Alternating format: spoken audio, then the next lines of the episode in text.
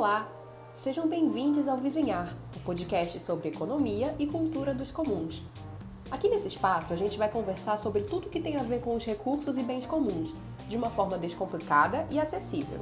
Eu sou a Vitória Mendes, apresentadora do programa, e a cada episódio eu recebo um convidado ou convidada para bater um papo sobre um assunto diferente. A convidada de hoje é a Marcela Vecchione, ela esteve conosco no Seminário Internacional Economia e Cultura dos Comuns em uma live sobre mulheres, política e territorialidade. A Marcela é professora do Programa de Pós-Graduação em Desenvolvimento Sustentável do Trópico Úmido na UFPA. Além disso, ela faz parte do grupo Carta de Belém, na luta por justiça ambiental e soberania dos povos na Amazônia e no Brasil. Marcela, é, seja bem-vinda ao Vizinhar, o nosso podcast. E antes de a gente começar de fato a entrevista, eu queria que tu te apresentasse, que tu falasse pra gente sobre quem tu és, qual é a tua formação, em que áreas tu, tu atuas, que tu achas interessante sobre ti mesma pra falar pra gente.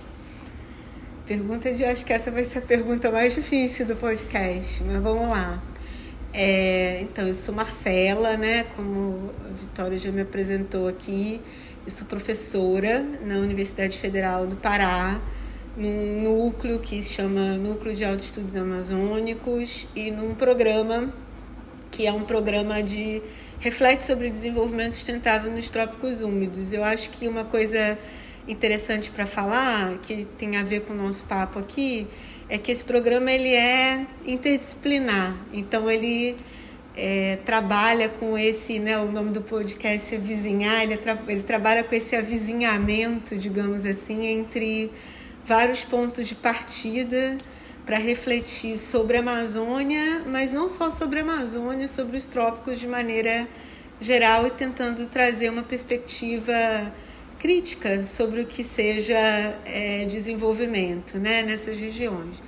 Mas antes de eu chegar na, na, na universidade, aqui no Pará, né, eu já trabalhei bastante tempo no Acre, onde eu trabalhava com povos indígenas na Comissão Pro Índio do Acre. E é, também né, no tema que a gente vai bater papo aqui hoje, eu acho que ali foi um dos lugares que eu mais aprendi sobre o que seriam esses comuns e processos de cercamento afetando esses comuns, porque eu vivi né, em, em terras indígenas, né?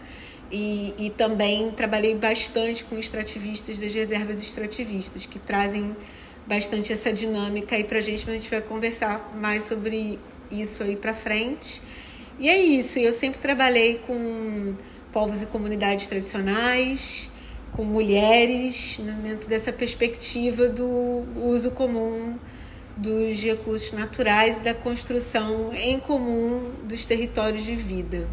É. Na tua participação no seminário, tu falaste sobre comuns como um verbo, ou seja, uma ação e uma prática. Então, eu queria começar a entrevista te perguntando, na tua perspectiva, o que, que são então os comuns? Então, é, acho que é isso, né, que você traz na pergunta. Penso muito sobre os comuns não como um, como um substantivo, né, como uma palavra, como um conceito que não tem movimento, digamos assim, né? Mas mais como um, como um conceito, sim, como uma, um verbo, né? Que implica fazeres, né? Implica fazeres, implica saberes e a conexão entre essas duas coisas, né? E uma conexão que também pode até parecer óbvio, mas que é importante, acho que marcar para falar um pouco o que é o meu entendimento sobre esses comuns onde os fazeres e os saberes não têm uma separação entre eles, né? o que é saber e o que é fazer, né? ou seja, é conectado mesmo, você não tem uma separação e principalmente você não tem uma hierarquização. O que eu quero dizer com isso? O saber não é mais importante ou mais valoroso né? É, do que os fazeres, porque os fazeres, aí é que vem, né? Os fazeres implicam em saberes e normalmente em saberes que são praticados não por uma pessoa ou por duas ou por três, mas por um grupo de pessoas né, que vão trazer nas suas práticas é, cotidianas de construção daqueles fazeres o seu conhecimento associado sobre como fazer aquela determinada coisa, né? Então acaba que é uma coisa assim que uma alimenta a outra. Esse fazer em conjunto alimenta um saber em conjunto que vai se renovando nesse processo de fazer em conjunto e que acaba tendo como resultado o saber em si, o conhecimento em si, mas também coisas, né? Coisas que não são inanimadas, vazias de sentido, mas que são justamente cheias de sentido desses fazeres comuns, né? Então, por exemplo, quando a gente fala do território, né? Que é algo que, de repente, para quem está chegando nessa discussão sobre território, fica um pouco mais difícil de entender o que, é esse território que você está falando, né? É só um, um espaço físico delimitado, né? Onde um grupo de pessoas vive. É isso também, mas não é só isso, é muito mais do que isso, né? Então, por exemplo, o próprio território, ele acaba sendo também um resultado desses fazeres e saberes em conjunto que se retroalimentam, né? Nesse sentido, o território ele vai para além daquele espaço que é o espaço físico delimitado, né? Ele vai no ele vai na velocidade da memória, ele vai na velocidade dos saberes, dos compartilhamentos que as pessoas, quando realizam esses compartilhamentos, né, elas realizam em alguma materialidade. E essa materialidade é o espaço para reproduzir e co-criar esses saberes e fazeres, né? Mas ela também se faz a partir dessa co-criação entre esses fazeres e esses saberes. Então, eu vou dar um exemplo aqui para fechar né, essa pergunta, Vitória, que dos comuns enquanto verbo, né? Por isso é que o comum é, é, seria mais um verbo do que uma palavra, né? O comum ele é comunalizar, né? O que que você torna é, compartilhado é, e não e o que você cria como compartilhado. Então, por exemplo, se a gente pensa nos sistemas agrícolas tradicionais, assim, de povos indígenas, de povos quilombolas, né? Vamos pensar é, numa coisa que está bem próxima aqui da gente na Amazônia, os açaizais. Né? Hoje em dia a gente fala muito do manejo, né? do açaí, das empresas que trabalham né? fazendo isso, exportando. Mas é importante a gente entender que esse volume de açaizais que a gente tem principalmente os açaizais de várzea, né? Eles têm muita conexão com como que as pessoas que viviam naquelas várzeas cuidavam dessas palmeiras, né? Cuidavam dessas, com as suas peconhas, tiravam açaí, né? Manejavam esse açaí no sentido de dar uma poda, né, em determinadas épocas do ano para você ter uma safra melhor, uma safra pior, e que tem a ver com o movimento das marés, que tem a ver com a estação do ano. Veja bem, isso tudo são saberes, ó. E são saberes que são percebidos coletivamente e que se refletem em práticas conjuntas numa determinada materialidade que é um território. E esses territórios, eles muitas vezes não são delimitados, eles não são uma propriedade né? Eles são áreas de uso comum, né? Onde se refletem essas práticas em conjunto. Por isso um verbo, né? E essas práticas em conjunto são justamente é, os comuns. Por isso que quando você tem cercamentos dessas áreas, né? Você está cercando não só a coisa em si, o espaço em si, mas principalmente você está cercando a possibilidade de acessar essas áreas para reproduzir esses saberes e esses fazeres em conjunto. Então você está cercando modos de vida, é, na verdade você está cercando modos de viver, possibilidades de estar e ser é, nesse espaço, né? Então eu acho que é uma boa maneira também quando a gente pensa no, nos comuns como verbo, né? Da gente pensar nas limitações que esses comuns é, podem ter, né? Que não é só uma limitação no sentido de você congelar e limitar num espaço e tempo coisas é, e espaços, mas principalmente acessos e formas de usar e praticar coisas nesse espaço, né? É, eu queria aproveitar que tu tocaste nesse tópico para te perguntar que, que é de fato esse fenômeno do cercamento dos comuns e quais as consequências desse processo. Então, esse, é esse é um processo bem. O fenômeno, né? E o, bem que você usa a palavra processo, porque é algo bem histórico, né? E bem longo. É, mas, assim, se a gente fosse tentar fazer um compacto dessa história dos cercamentos, e é claro que a maneira como os cercamentos aconteceram e acontecem ao longo do tempo foram mudando, justamente naquela perspectiva que a gente falava antes, né? De cercar não só coisas, né, ou espaços congelados, né, num tempo, mas de cercar dinâmicas sociais, né? Se a gente fosse botar assim de uma maneira mais ampla, né? Ou seja, quando eu estou falando de dinâmicas sociais aqui, modo como as pessoas se relacionam, né, de maneira coletiva. Então, é, esses cercamentos eles começam muito, muito, muito lá atrás, né?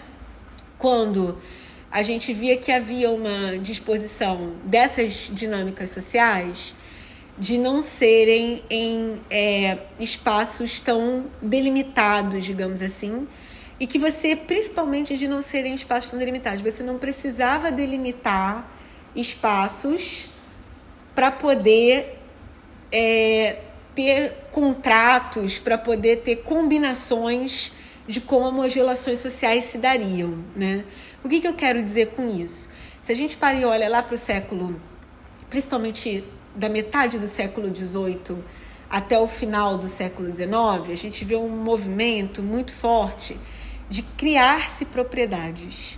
Né? E, e, e, de você criar propriedade, delimitando ali o espaço, mas principalmente, vou voltar lá no comum enquanto verbo, mas principalmente guiando as relações sociais a partir da propriedade a partir desse processo cercado, né? ou seja, a unidade base né, das relações sociais passa a ser a propriedade, mas antes da propriedade, o próprio processo de cercamento, o próprio processo de cercamento, né?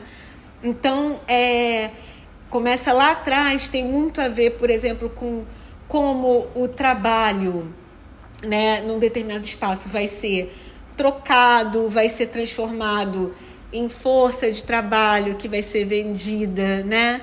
É, e que não necessariamente está ligada à reprodução social da vida. O que, que isso quer dizer? O, o, trabalho, se a gente olha lá antigamente, né? E como é muito, se a gente olha para as comunidades tradicionais hoje em dia, é uma unidade de trabalho, digamos assim, está muito relacionada à maneira como um determinado grupo se reproduz socialmente. O que eu quero dizer com isso? Por exemplo, você vai olhar para uma comunidade extrativista, castanhais, né? Os que ainda existem.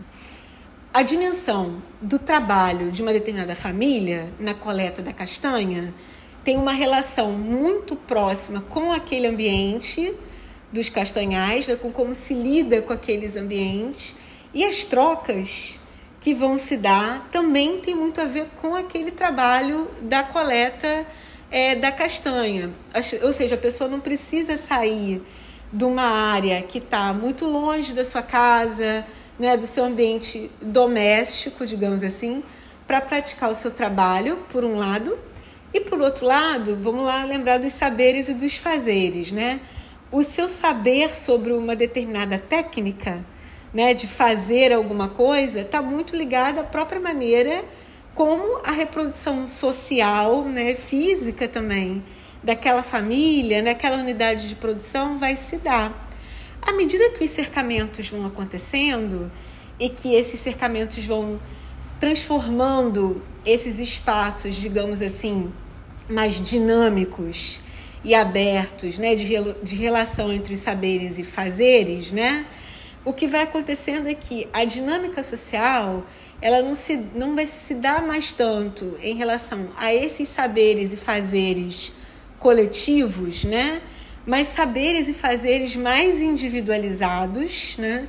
e principalmente, muitas vezes, não controlado pelo próprio grupo que realiza aquele trabalho muitas vezes por um outro grupo que cerca aquele, aí sim, aquele determinado espaço e que vai controlar aquele trabalho, mas que às vezes nem está ali, nem está presente ali. Né? Eu estou dando esses exemplos todos para dizer como é que, assim, muito no compacto, né? como é que a coisa veio evoluindo lá de trás até os dias de hoje. Né?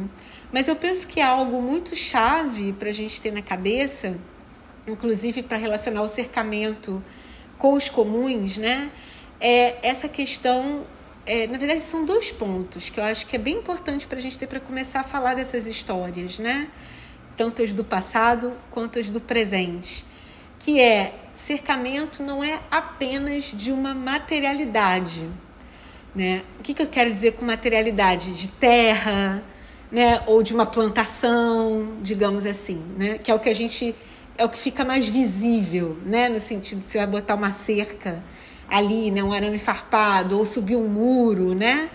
Não é só isso. O cercamento, ele é cercamento de formas de fazer, de modos de viver, porque quando você coloca uma cerca ou quando você constrói uma barragem aí, pegar um exemplo diferente, você constrói uma barragem para uma hidrelétrica no rio, né? Você vai estar tá impedindo determinadas práticas, determinados fazeres e saberes conjuntamente de acontecer naquele determinado tempo, naquele determinado espaço. E se você está impedindo isso de fazer, de acontecer, né, de ser feito, de acontecer, no limite, no limite, né, quando a coisa fica num ponto bem crítico, você vai estar tá impedindo aqueles grupos de se reproduzirem socialmente, né, culturalmente, de acordo com os seus saberes e fazeres. Então, se você barra a Volta Grande do Xingu, por exemplo, né, se você pega o povo Yudjá, que é um povo canoeiro, um povo pescador, esse povo não vai poder mais ser canoeiro, não vai poder mais ser pescador, porque você vai ter toda uma alteração ali na Volta Grande, né? Inclusive na, nas dinâmicas relacionadas às, às próprias cheias e vazantes do rio, que aí já vem os saberes e os fazeres da pesca, por exemplo, e da navegação, que não vão poder mais ser é, aquela área não vai poder mais ser acessada, e aqueles, aquele grupo indígena, aquele povo indígena, não vai poder mais se reproduzir socialmente enquanto um povo canoeiro, enquanto um povo pescador. Então eu penso que é bem importante a gente olhar para os cercamentos, pensando nos comuns enquanto verbo, enquanto cercamento de modos de viver, né? de, de acesso àquelas que são as bases materiais necessárias para que modos de viver específicos continuem sendo praticados em comum. É, eu queria que tu explorasses um pouco mais quais são as, as principais ameaças aos comuns no contexto brasileiro e também no contexto da Amazônia, né? Nossa, são muitas, né? Sortida, variedade é grande. Mas eu penso assim que tem. É, é muito importante a gente destacar o quanto o próprio poder institucional, digamos assim, o poder público, né, que deveria ser um poder que estaria mais em sintonia com aquilo que é comum, né? É, é, partindo do princípio que teoricamente o público deveria representar, eu não vou dizer exatamente porque isso é impossível, mas deveria representar de alguma maneira o que o que é da comunalidade, né? O que é do coletivo, pelo menos de uma maneira mais abrangente. Mas eu destacaria, é, e aí na Amazônia nem se fala, né? o papel do poder público, né, dos poderes mesmo, dos setores representados nesses poderes, né, nas ameaças é, legislativas, sabe? Então, assim, até se a gente para para pensar que lei é, deveria ser uma coisa que, de certa forma, também emanasse daquelas que são as práticas comuns que precisam ser institucionalizadas né, e reconhecidas como representativas de determinados grupos, né, criando uma dinâmica aí de, de respeito, de reconhecimento, que é a base do princípio republicano, se a gente for parar para pensar. Então eu citaria que justamente isso que as leis, né, que deveria ser um caminho né, para você ter é, comunalidades, né, é, reconhecidas, né, respeitadas, criando mecanismos mesmo, né, para esse para esse reconhecimento no médio e longo prazo. Essas têm sido isso justamente esse mecanismo de criar leis, né, para representar interesses que deveriam ser interesses mais coletivos, tem representado a principal ameaça aos comuns, né? E aos comuns enquanto verbo, como a gente conversava antes, né? Então, por exemplo, se a gente pega, é, vou dar três exemplos aqui que eu acho que são importantes para a gente e que estão muito aí na mídia, né? Então, acho que vai ser fácil para as pessoas, relativamente fácil para as pessoas relacionarem. Se a gente pega por exemplo, é, o movimento que o governo brasileiro, e aí tem uma, um rebate muito grande na Amazônia, né? Isso, que o governo brasileiro está fazendo para mudar o sistema de criação de unidades de conservação, por exemplo, né? Sejam aquelas que a gente chama que são de proteção integral, ou seja, que não tem gente dentro, mas principalmente aquelas que são de uso sustentável, que tem gente dentro, né? E o que, que essas reservas, é, essas unidades de conservação de uso sustentável trazem para a gente de, da perspectiva das leis, reconhecendo os fazeres em comum que a gente conversava antes, que para ter toda aquela área conservada, né, que se tem, foi porque você tem pessoas que vivem dentro daquela área e que sua forma, vamos lembrar do que a gente falava antes, se reproduzir socialmente, seus saberes e fazeres coletivos, manejando né, a natureza, por assim dizer, que é o seu espaço de vida, né? não é uma natureza morta, é uma natureza viva, foi justamente o que levou a ter a quantidade de biodiversidade que tem ali dentro, a quantidade de água boa, a quantidade de, de espécies de bichos, né? E tudo mais né, que é tudo mais mesmo, muita coisa mais. Então, é, quando o governo né, quer reduzir áreas de conservação em tamanho mesmo, né? Quando o governo quer recategorizar, por exemplo, unidades de conservação que são de uso sustentável, né? Por exemplo, uma reserva extrativista, né? As reservas extrativistas que são reconhecidas já a primeira reserva extrativista de 1992, a reserva extrativista do Alto Juruá, reconhecendo né, que os seringueiros que moravam ali naquele local conservavam aquela área enorme de fronteira ali nas bordas do Parque Nacional da Serra do Divisor, né, que é uma das áreas de maior existência de biodiversidade do planeta. Né? Então você reconhece que as pessoas que estão ali que é sua forma de trabalhar, né? Vamos lembrar também das coisas que a gente falava antes. Sua forma de trabalhar, sua forma de se reproduzir socialmente, das suas dinâmicas sociais levavam à conservação daquele lugar. Então, quando você vê o governo, né, é, tentando passar leis, é, seja junto com o Congresso Nacional, na forma dos projetos de lei, e seja pelo próprio executivo, na forma das medidas provisórias ou dos decretos, né, a gente vê claramente ali uma ameaça aos comuns é, acontecendo de maneira institucionalizada, né? ou seja, o cercamento institucional é, desses comuns, né? bem na cara e, ao mesmo tempo, as consequências que esse cercamento pode ter, né? É, que essas leis podem ter para um cercamento que não é, vai ser só naquele momento, da redução ou da recategorização daquela área, por exemplo, para uma área de proteção ambiental, que é uma categoria de proteção ambiental que tem menos restrições, né? Ou seja, se você tem uma APA, você pode ter atividade de turismo controlado por um outro grupo que não seja o grupo que mora ali naquele lugar, né? Então isso já vamos lembrar daquela história que a gente falou do controle. Você já está passando o controle daquele espaço para outras pessoas que não são as pessoas né, que vivem ali, né, que convivem ali entre si e com o próprio lugar, né?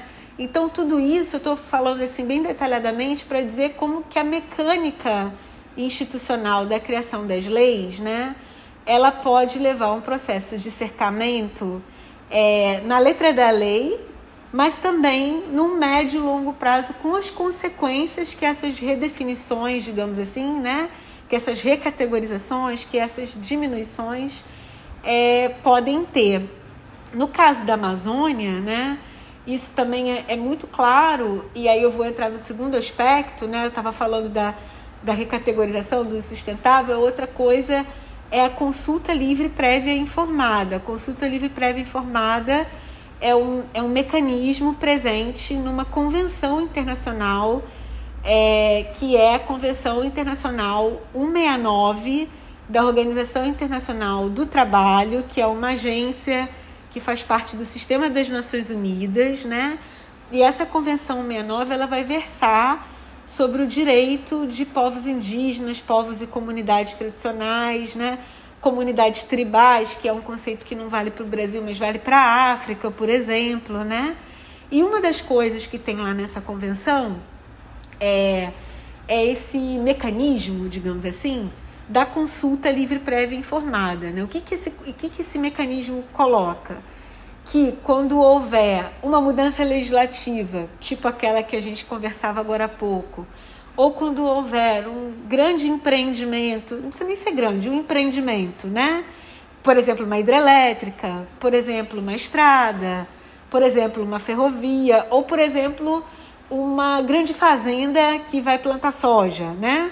É, você precisa ter consulta aos povos e comunidades tradicionais, aos povos indígenas que estão na área de afetação é, daquele, daquele projeto. E mais importante do que ter consulta, essas, esses grupos eles teriam o direito a veto, ou seja, eles teriam o direito de dizer não né, para esse processo.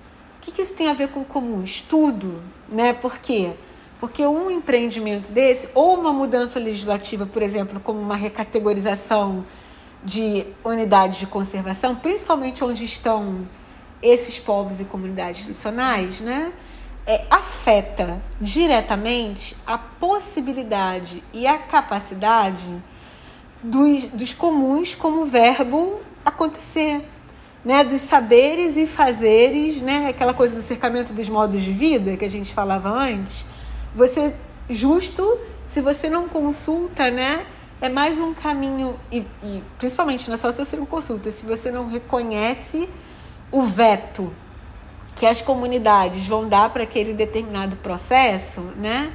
Você vai é, abrir o caminho, abrir o caminho para que esses comuns, enquanto verbo, para que esses saberes e fazeres, para que essa dinâmica de reprodução social da vida mesmo, né? Desses povos e comunidades tradicionais é, ocorra. Né? Então, o que, que, por que, que eu estou falando disso? O governo brasileiro está no momento de denunciar a Convenção 169. O que, que isso significa? Que é onde tem previsto esse mecanismo da consulta livre prévia informada. O que, que isso significa? Duas coisas. Significa que o Brasil pode deixar de ser signatário dessa convenção né? ou seja, vai, vai sair desse acordo né, que tem essa medida de proteção. Tem várias outras, mas uma das mais importantes é a consulta é, livre prévia informada, né?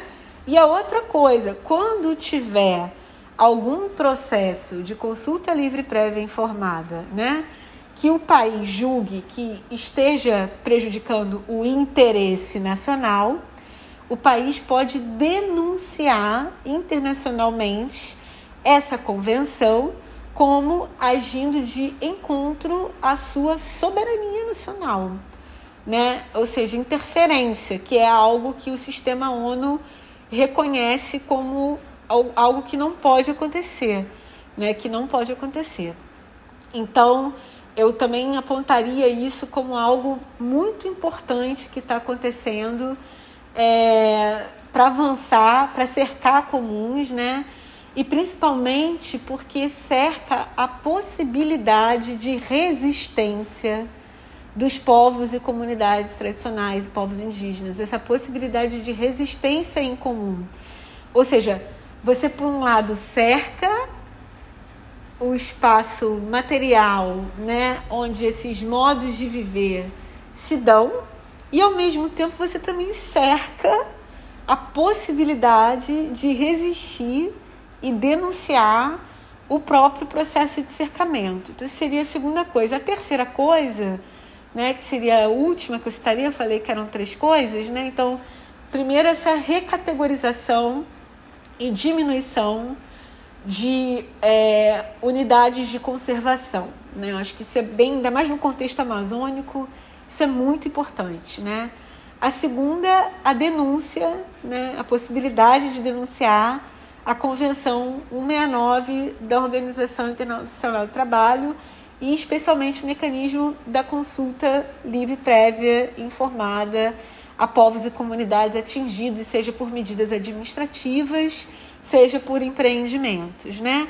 E a terceira, é, é a gente está passando por um momento, já tem alguns anos no Brasil, mas que acirrou enormemente nos últimos dois anos, né?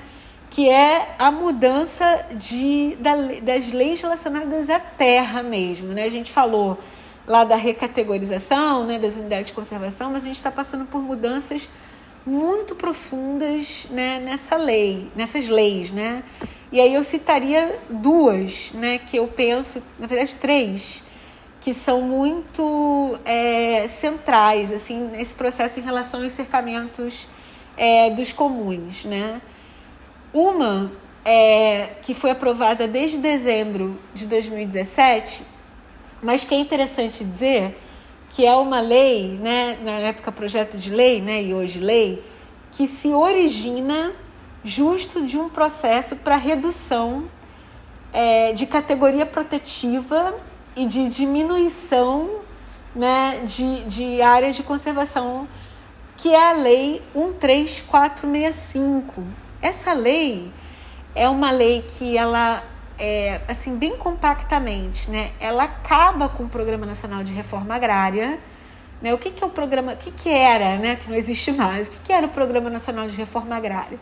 O Programa Nacional de Reforma Agrária, que inclusive depois é lavrado em Constituição, no artigo 83 da Constituição, é justamente um programa que reconhecia que você tinha uma desigualdade muito grande de distribuição de terras no Brasil, levando uma concentração fundiária excessiva. O que é concentração fundiária? Concentração de terras né, e da delimitação dessas terras para poucos e que isso geraria desigualdades muito extremas, seja no campo, seja na cidade, né?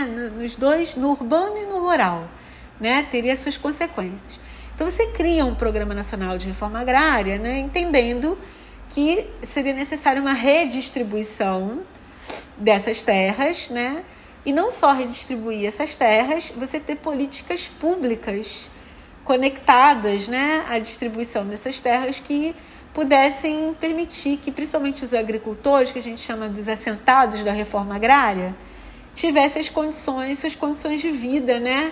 Garantidas para poder comercializar os seus produtos, né, fazer a sua roça. Então, é, ou seja, todo um arcabouço aí, né? Pois bem, a 13465, ela termina com o Programa Nacional de Reforma Agrária e ela transforma o Programa Nacional de Reforma Agrária no Programa Nacional de Regularização Fundiária. Aí você vai dizer assim, poxa, mas isso não é bom, né? Você ter regularização fundiária? Depende depende do como você vai olhar para a questão. Por quê? Porque aí você vai estar olhando apenas no sentido de que se você tem um título de propriedade reconhecido, né, individual, se você resolve a coisa nesse problema para todo mundo, para todo mundo desse jeito, você está resolvendo o problema da concentração de terras, do conflito por terras, da distribuição da produção agrícola no país. Só que não é bem assim, que era justo o que o Programa Nacional de Reforma Agrária é, trabalhava. Marcelo, o que isso tem a ver com comuns como verbo? Tudo. Né? Porque você está dizendo que para você resolver o problema, vou repetir, o problema da terra, o problema da distribuição da produção, o problema da, do reconhecimento dessas formas de produção, se você cerca e transforma tudo em propriedade e dá um título, você já resolveu o problema. Só que não é isso, não é assim, não é assim por quê? Porque tem arranjos coletivos, tanto do ponto de vista da produção quanto do ponto de vista da posse da terra, né, que não são proprietários, que não são proprietários. Então, por exemplo, se você pega um projeto de assentamento de reforma agrária, um quilombo, né? O que é um quilombo? Quilombo é uma área onde vivem descendentes de pessoas que desumanamente foram escravizadas lá no passado, né? E que fugiram justo para esses lugares para serem livres, né? E criarem a sua. É uma coisa muito bonita um quilombo, né? Não é só um lugar onde vive descendente de escravo, né? Eu acho que é muito mais isso. De, é um lugar de resistência, né? Para onde as pessoas foram para viver a sua liberdade coletivamente. Você pega uma terra indígena, né? Que é uma. Você vai reconhecer um lugar para aquele grupo, está protegido, mas que ao mesmo tempo o, o lugar é bem maior do que aquilo, né? Você tem uma dimensão do passado, do espiritual, das práticas, do conhecimento tradicional, dos saberes fazeres, né? Tudo ali naquele lugar. Então, como é que você lida com uma lógica de propriedade num lugar desse? Você não lida, né? Porque é muito diferente a maneira de se organizar e se reproduzir socialmente é, nesse espaço. Então, por isso é que é uma forma de cercamento também nos comuns. Então, essa lei 13465, e que, como eu falava antes, adveio de propostas iniciais de diminuição de unidade de conservação, né? E de recategorização também, que era a medida provisória 759 e a 726, que eram justamente para poder diminuir o Parque Nacional da Amazônia, a Floresta Nacional do Jamanchim, na região do Tapajós, no sudoeste do Pará. Né? É, por quê? Por que queriam reduzir aquelas áreas? Né? E por que, que daí veio essa lei? É porque ali é uma área de expansão das propriedades e às vezes até da especulação para se transformar em propriedade no futuro, por isso que eles queriam que mudassem né, a categorização das áreas é, do agronegócio. Né? Então, a gente tem com isso, é, eu já vou para a terceira ameaça que eu acho, né? É, o agronegócio na Amazônia ele sobe do cerrado, né? Que em sua maioria, que o cerrado está onde? O cerrado está mais naquela área que a gente chama de Brasil Central, né? nas áreas dos planaltos centrais do Brasil, pegando um pouco do sul do Brasil também, mas naquela área bem da faixa central, né? se a gente pega o mapa do Brasil, aquela área mais larguinha que está ali no meio, né? Então o agronegócio rumo à Amazônia, ele vem dali, né? Ele vem dali. E quais são as culturas, né, que a gente vê mais ali nessa área do Brasil Central? É a cultura, a monocultura, né, da soja e o gado, né? E a pecuária é como se fosse um complexo, né? Uma coisa muito complexa, a gente chama complexo soja-gado, né? Muito conectado. E justo ali naquela área do sudoeste do Pará, né? que é essa área que tem a bacia do Tapajós, né? Que tem a BR, a Estrada Federal 163, que liga Cuiabá, que é a capital do Mato Grosso, a Santarém, né? Que é a cidade mais importante do oeste do Pará é, justamente ali é que está subindo o agronegócio já consolidado do complexo da, da soja e do gado do Mato Grosso, né, rumo ao sudoeste do Pará, que é considerada a fronteira né, de expansão desse agronegócio. Ou seja, eles estão disputando terras ali. Né, essas terras das unidades de conservação, é, e também das unidades de conservação que tem gente, principalmente, né, que são de, de uso sustentável. Então eu, eu também colocaria aí essa, essa lei que vem dessa história toda, né, é, que eu contava para vocês como uma, uma forma importante é, de avançar é, sobre as áreas de uso comum. E por fim, tudo o que esse modelo de produção implica né? Porque o, o modelo monocultural, né? E quando eu digo monocultural, uma espécie só sendo cultivada, né? Na verdade, não é nenhuma espécie, porque tem variedade de espécie soja, por incrível que pareça. Uma, uma forma de plantação só, né? ou gado também.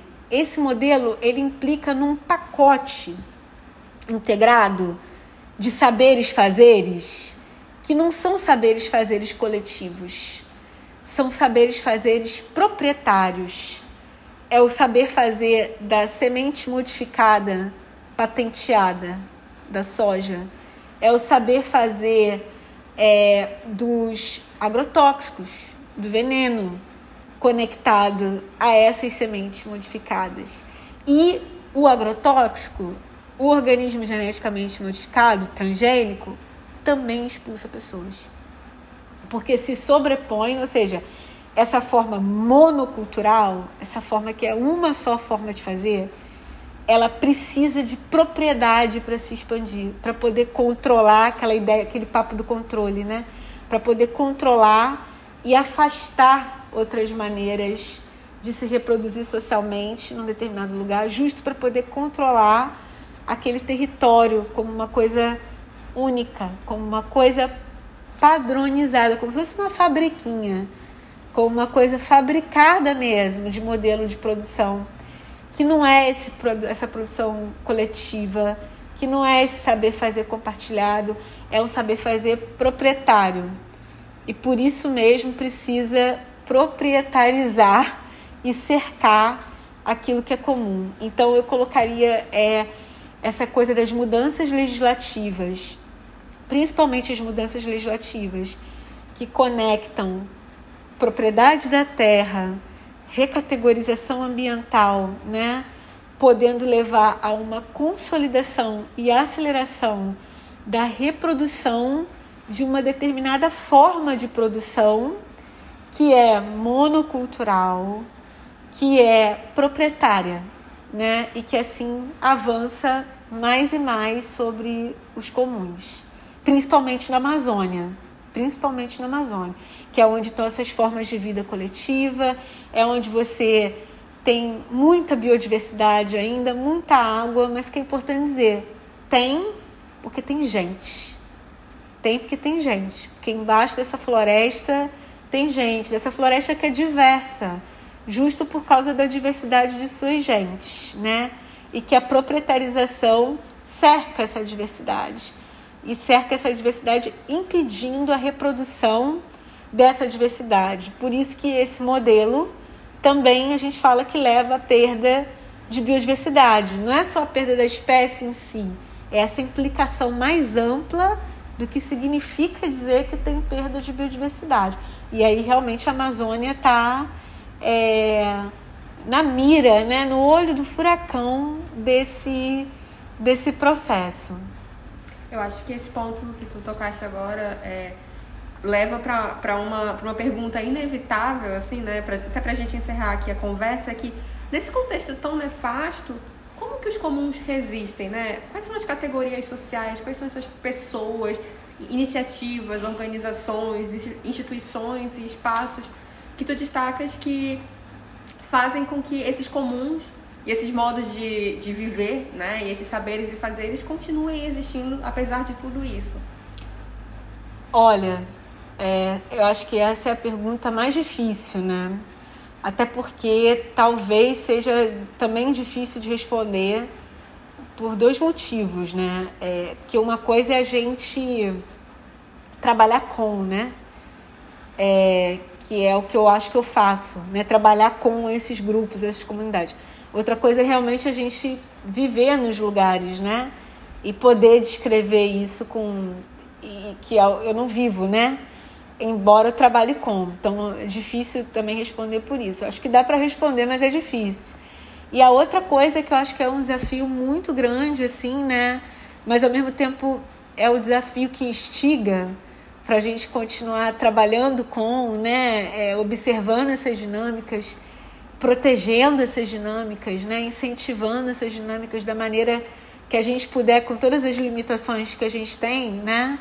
é, que é como é, esses grupos, essas práticas de reprodução social, como é que elas permanecem. Né? Então, assim, tem uma coisa de resistência? Tem, mas eu acho que também tem a permanência, sabe?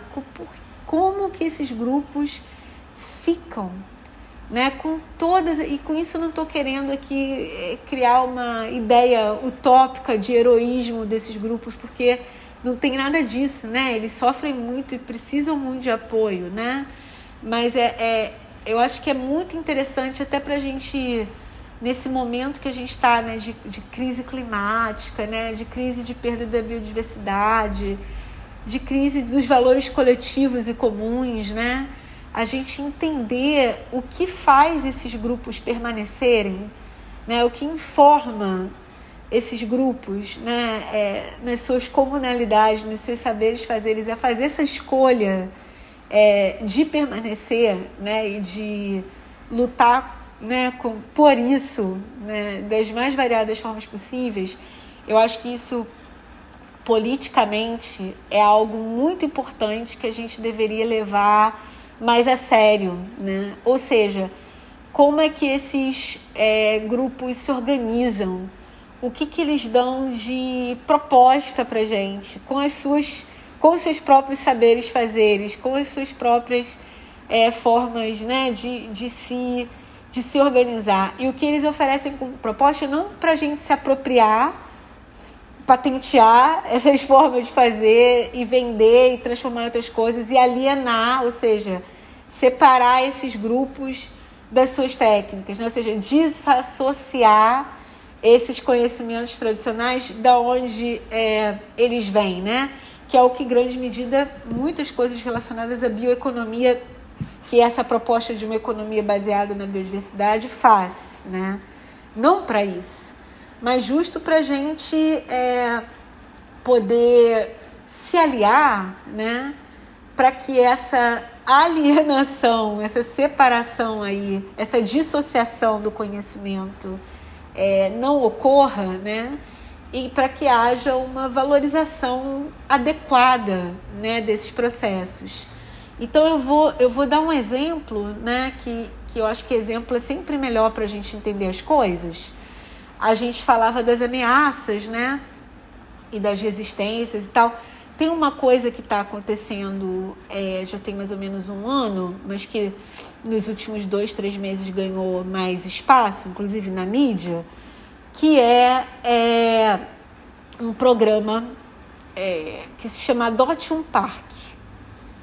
Que, que é esse programa, né? Adote um Parque, lá do Ministério do Meio Ambiente inexistente, né? O que, que é esse programa? Esse programa são empresas, grupos empresariais, né, que podem, por exemplo, é, se responsabilizar por uma reserva extrativista na Amazônia, né? É, só que não é só isso, né? À medida que você, que essa empresa entra no processo, essa empresa vai ter direitos, como os, os extrativistas têm, vai ter direitos de uso sobre a reserva extrativista para realizar atividades econômicas, né? entendendo que a geração de lucro a partir dessas atividades vai é, não só gerar renda para a comunidade que está ali, mas vai criar uma, uma espécie de tampão né, para os avanços que estão, aqueles avanços que a gente conversava antes, que estão acontecendo ao redor dessa área de conservação. Pois bem, isso é uma coisa muito doida, né? Por quê? Porque a própria reserva extrativista, né, enquanto um processo de reconhecimento de direito territorial específico e de um direito territorial que está associado a um direito ambiental também, né? O que, que eu quero dizer com isso? O reconhecimento, já falei, mas vou repetir, o reconhecimento de que a forma de viver daquele grupo, né, aqueles grupos de extrativistas, né, que estão ali naquele espaço, leva a um regime, né, a uma forma de conservação especial daquele lugar que tem resultado, né, para conservação. Então você confere, né, existe uma coisa que chama CDRU, que é a concessão do direito real de uso, ou seja, o que isso significa? Os extrativistas eles não têm propriedade da reserva extrativista, eles têm o direito de usar aquele espaço, reconhecendo que a sua forma de usar aquele espaço coletivamente, outra coisa muito importante, leva à conservação daquela área, né? ou seja, é você pensar o, o, o território junto com o ambiente. Você está entendendo? Ou seja, você não pensa a natureza como algo é, isolado ou como fonte de lucro, né? A natureza ela está ligada com a sociedade, digamos assim, né? A relação sociedade-natureza ela é imbricada, ela não é separada, né? Ou seja, ela não implica em controle, ela não implica em exploração, ela não implica em hierarquização, em que a sociedade é algo mais avançado do que a própria natureza. A coisa está imbricada, né? É, e aí, o que, que os extrativistas estão falando? Olha, é, a gente, não, a gente não, não precisa ser adotado. Entende? Essa área não precisa ser adotada por uma, por uma empresa ou duas empresas, entendeu? Que vai montar um conselho aqui com um monte de gente que nunca viveu aqui, que não conhece a nossa realidade. O que a gente precisa é de um reconhecimento, né? das coisas que a gente faz, né, do quanto que a gente está contribuindo aqui. E a gente precisa que as nossas CDRUs, as nossas concessões de direito real de uso, né, o que, que isso significa na prática? Como eu falava lá com a terra indígena também, as pessoas não vão ter propriedade sobre essa área, né? Ou seja, não é cercado. As pessoas vão ter o direito de acessar e de viver né, naquela área, né? Ou seja, o que, o que valoriza é o uso, não é a troca. Né? Não são as trocas comerciais ou financeiras dos produtos que vêm dali. É o próprio saber fazer em si naquele espaço, né? o comum quanto verbo, se a gente for associar o iníciozinho da nossa conversa. Então, o que os extrativistas estão falando, olha, a gente não precisa disso, sabe? Porque isso vai criar uma série de entraves, né? Muito provavelmente a maneira como a gente vive, as práticas que a gente realiza aqui coletivamente, né? Vai vai dar vai dar problema isso aqui. O que a gente precisa é que as nossas CDRUs sejam renovados. Entende? O que a gente precisa é de infraestrutura, sim, mas não é uma infraestrutura de carros, barcos, isso aqui. A gente precisa de algumas coisas para que a gente escoe né, a nossa produção coletiva né, e tenha acesso a mercados que não precisa ser europeus, entendeu? Mercados que pode ser aqui na cidade, que está do lado, né? Para poder levar os nossos produtos. O que a gente precisa é ter uma escola. O que a gente precisa é ter um postinho de saúde. É isso que a gente precisa. Não precisa de ser adotado, porque nós não estamos, nós não somos bichos, não estamos num zoológico, isso aqui não é um parque, isso aqui é a nossa casa. Isso aqui é a nossa casa comum, é aqui que a gente vive e a forma da gente viver cuida desse espaço, né? Então, quando você me pergunta das resistências, isso é resistência, né? Ou seja, você permanecer nesse espaço, né? Você é, instrumentalizar a lei, inclusive, né, para dizer, olha, existe um instrumento CDRU, né? existe a categoria reserva extrativista. Né? O que a gente quer é que essa categoria não acabe. O que a gente quer é que o CDRU valha. O que a gente quer é acesso a mercados locais para escoar a nossa produção, né?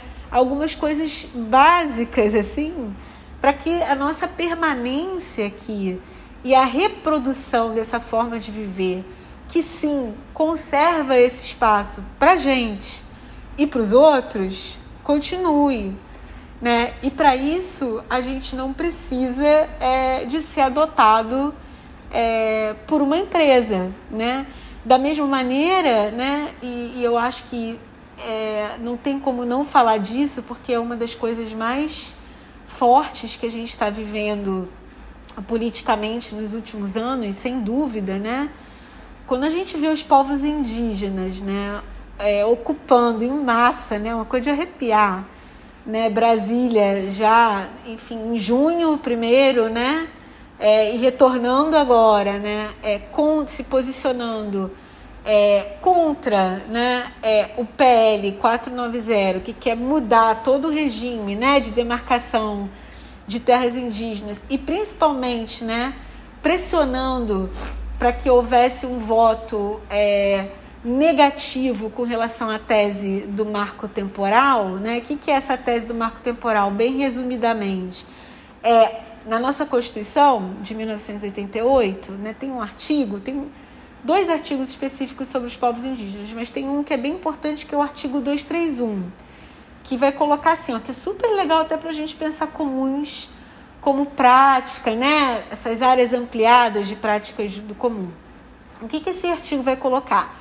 Que são reconhecidos aos povos indígenas as suas formas de tradicionalmente ocupar o território.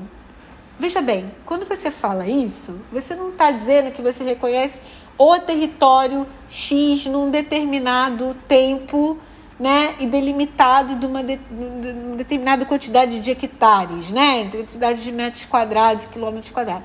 Você está dizendo que a maneira de construir um território, a maneira de construir uma terra indígena é a sua forma de ocupar, olha o verbo, tradicionalmente aquele espaço.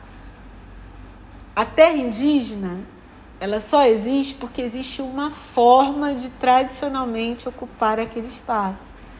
E essa forma de tradicionalmente ocupar aquele espaço, aqueles espaços, ela foi mudada, impedida, cercada antes de 1988, não por, não por acaso tem um artigo na Constituição para tentar redistribuir né, as desigualdades, as violências né, geradas por isso. Essa forma de ocupar tradicionalmente o espaço foi cercada, foi impedida durante muitos anos. Muitos anos, que é o que a gente chama de renitente esbulho, ou seja, é uma expropriação que continuou ocorrendo ao longo do tempo. Depois de 1500, ela veio ocorrendo de determinadas formas ao longo do tempo, tirando os povos indígenas de suas áreas, né? De formas diferentes à medida que o tempo foi passando. Né? Então, de fato, é, antes de 88, vários povos não iam estar nas áreas que eles hoje dizem que são tradicionalmente ocupadas por ele. Mas por que, que eles não vão estar? Porque eles violentamente, ao longo do tempo, foram sendo expulsos, expulsos dessas áreas, né? E por isso mesmo tem a Constituição. A Constituição veio para corrigir. A Constituição não veio para marcar um tempo que era o tempo, a partir de agora, reconhece essa terra. A Constituição veio para reconhecer que havia um problema, né? E que havia um problema que precisava ser resolvido e que naquela conciliação de interesses da Constituinte, que começou em 86, só terminou em 88 com a Constituição, né? E ali naqueles artigos especificamente reconhecendo os interesses dos povos indígenas e a sua importância para a democracia do país em comum, democracia coletiva do país, né? Você tinha aquilo ali para corrigir. O marco temporal vai de encontro a esse processo para dizer que não, é a partir de 1988. Né? Ou seja, quem não estava ali até 1988 não vai ter não vai ter terra reconhecida. Ou seja, você bota assim, como se estivesse varrendo pilhas e pilhas de poeira para debaixo do tapete que se acumularam é, ao longo do tempo, né, para dizer que aquela poeira não estava ali, para dizer que aquela poeira não estava ali. Então, quando a gente vê eles é, ocupando Brasília, né, para dizer não ao marco temporal, né, porque essa lei, olha aí as leis cercando, né, porque essa lei vai impedir a gente de existir, ou seja, uma coisa muito básica e existir é o que? Existir é permanência. Né? Então você resiste para permanecer. Né? Isso é muito forte. Isso é muito forte. Acho que isso é ensina a gente assim muito primariamente, quando eu falo primariamente, não é para desqualificar, muito pelo contrário, é primariamente assim do ponto base, né, do que que significa é, resistir, que é existir, que é permanecer, entende? Então, se posicionar contra o marco, ocupando Brasília, né? Ocupa tipo Brasília vai ser terra indígena agora para a gente poder, né? É, marcar isso aqui, marcar que vocês vão nos matar, né? Simbolicamente e literalmente, porque nós não vamos poder, voltamos ao início depois, nos reproduzir socialmente, coletivamente, se um negócio desse é, for aprovado. Se um negócio desse for aprovado. Do mesmo jeito que se tiver o, o projeto de lei 490, né, que é uma espécie de marco temporal também, mudando as maneiras de demarcar terras indígenas que são informadas por esse artigo 231 que eu acabei de explicar para vocês, né? Acabou, né? Acabou, acabou.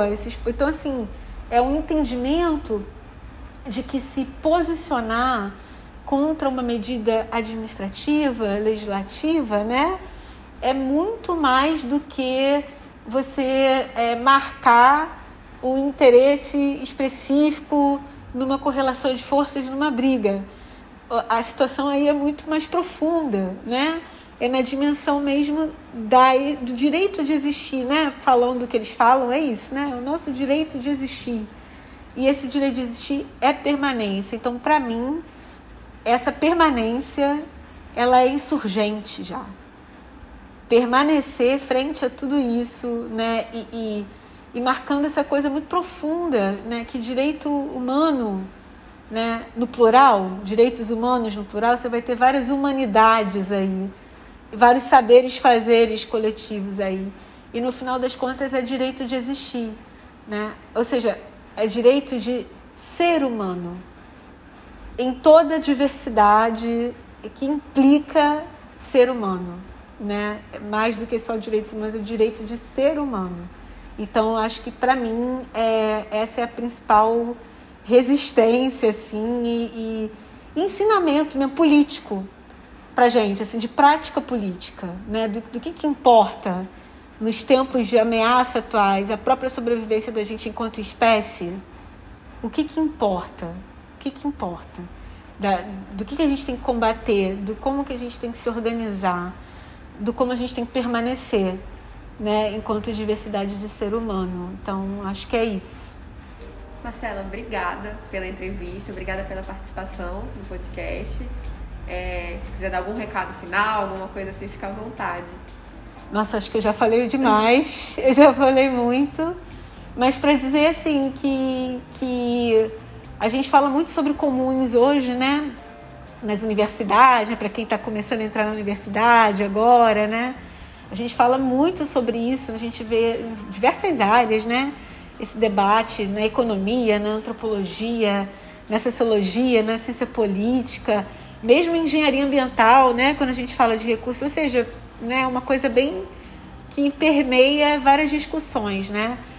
Mas eu diria que é, seria muito mais interessante, eu acho. Olha, estou aqui negando a minha própria a minha própria facção, digamos assim. seria muito mais interessante para a gente debater comuns e pensar sobre comuns, a gente olhar para essas práticas, a gente olhar para esses saberes, é, fazeres que muitas vezes é, não estão na universidade. A universidade pode nos ajudar a refletir sobre eles e, de preferência, se a gente fizer isso coletivamente. Mas a gente sair, olhar né, ao nosso redor, principalmente na região amazônica, onde a gente tem milhões aí de exemplos do que são esses comuns enquanto prática e a gente vê isso, é, a gente viver isso ajuda a gente valorizar é, isso. Então eu acho que é esse que eu deixaria aqui é, pra gente, né? Então, nem tanto sala de aula e mais, mais vida, né? Colocar a vida no centro para a gente entender o que, que é o que, que é comum.